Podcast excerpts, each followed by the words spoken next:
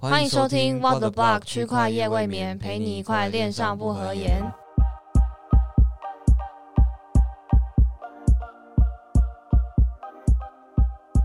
Hello，大家好，我是主持人六六，我是主持人 Elvin。那今天我们就要来跟大家介绍一下，在前几天突然爆冲的 ADA 卡丹诺。卡尔达诺。对，这这个这个项目对于一般的新手来说，应该还算是很少听到的。但其实不知道哎，我觉得我其实有在蛮多社群看到有些。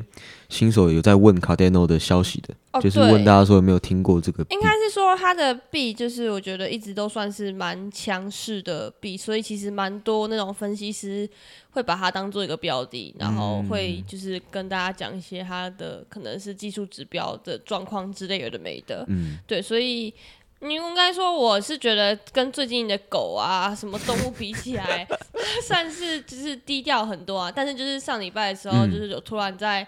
暴涨一波，对我也是在近期也是突然看到卡丹诺突然就爆冲，然后开始有人在讨论，因为我记得去年好像就真的没什么人在讨论，嗯嗯，就比起其他比较受关注的 Polkadot 或者是。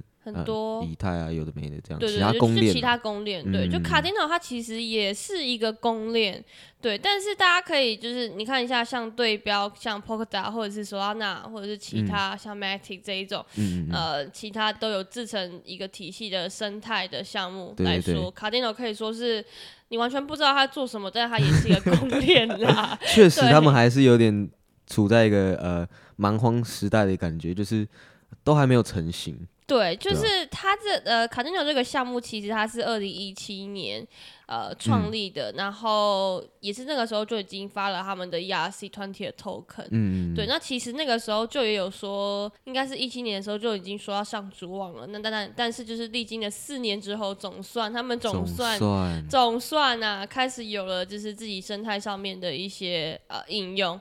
对对，那其实 Cardano 跟 Polkadot 一样，他们都跟以太坊有关系，就是他们的创办人都是从以太以太坊他们本身的一些呃主要的干部成员出走，像是 Cardano 它的创办人叫呃 Charles Hoskinson，他是本来我记得是 Ethereum Foundation 的 CEO 这样，嗯嗯嗯，对，感觉背景蛮强的，对，就是。不管是嗯技术啊，或者是团队运运呃运营的一些成员，就是都跟本来的以太坊有关系，这样。嗯，他也是用 POS 的算法，嗯，对，所以就是呃最近应该蛮多人在关注那个马。马头库 说的话，他不是就是说什么啊？他觉得比特币很浪费能源什么的嘛。然后就好像也有就是也有牵扯到一些 ADA，说什么 ADA 其实是非常省资源的，有的没的。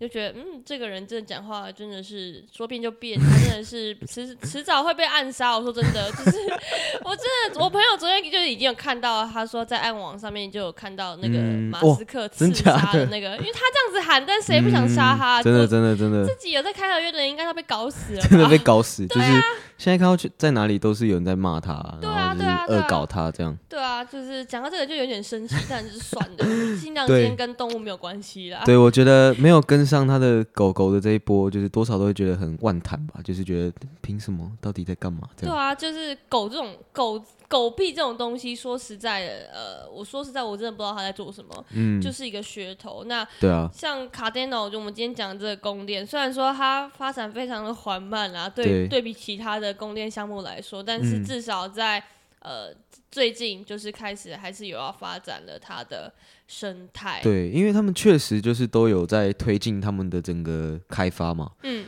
那像是以太，它可能就会有不同的提案啊，跟分叉。那卡丹诺他们也有，就是主要是分为五个阶段嘛。嗯嗯那就是什么 Byron 啊、Shelley、Gogan、Basho、Voltaire 这种，呃，各种呃什么诗人，还有一些革命家的这个名字，这样。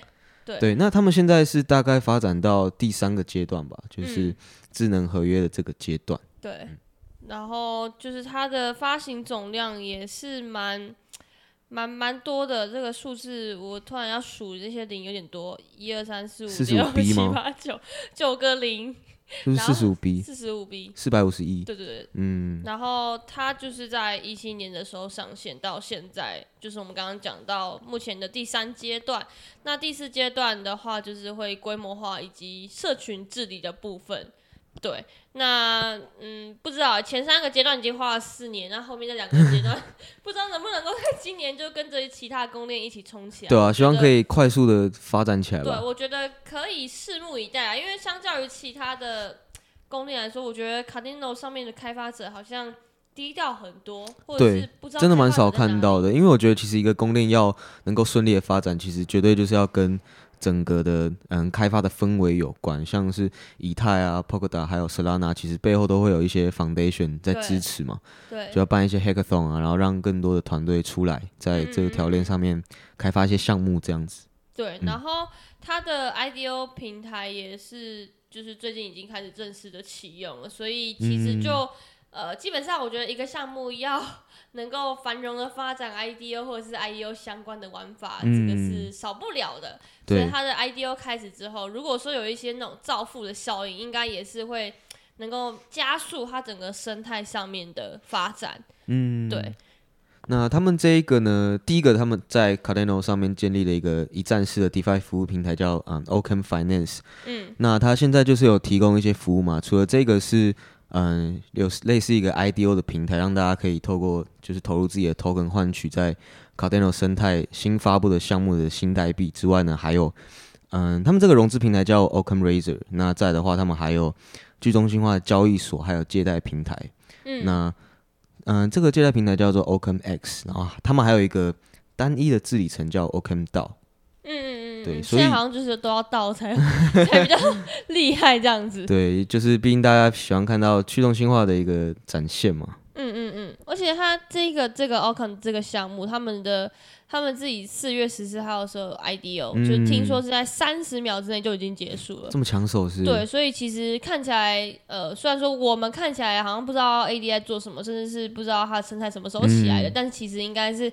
还是在这个牛市的列车上面，还蛮多人有到有参与的。可能其实默默已经有在发展起来，只是我们比较少看到他们的消息。这样对对，所以我觉得这个这个宫殿其实就还是蛮值得大家拭目以待的。嗯，对，因为毕竟宫殿就是承载所有的应用嘛，所以其实它就算是一个最根本的一个母体。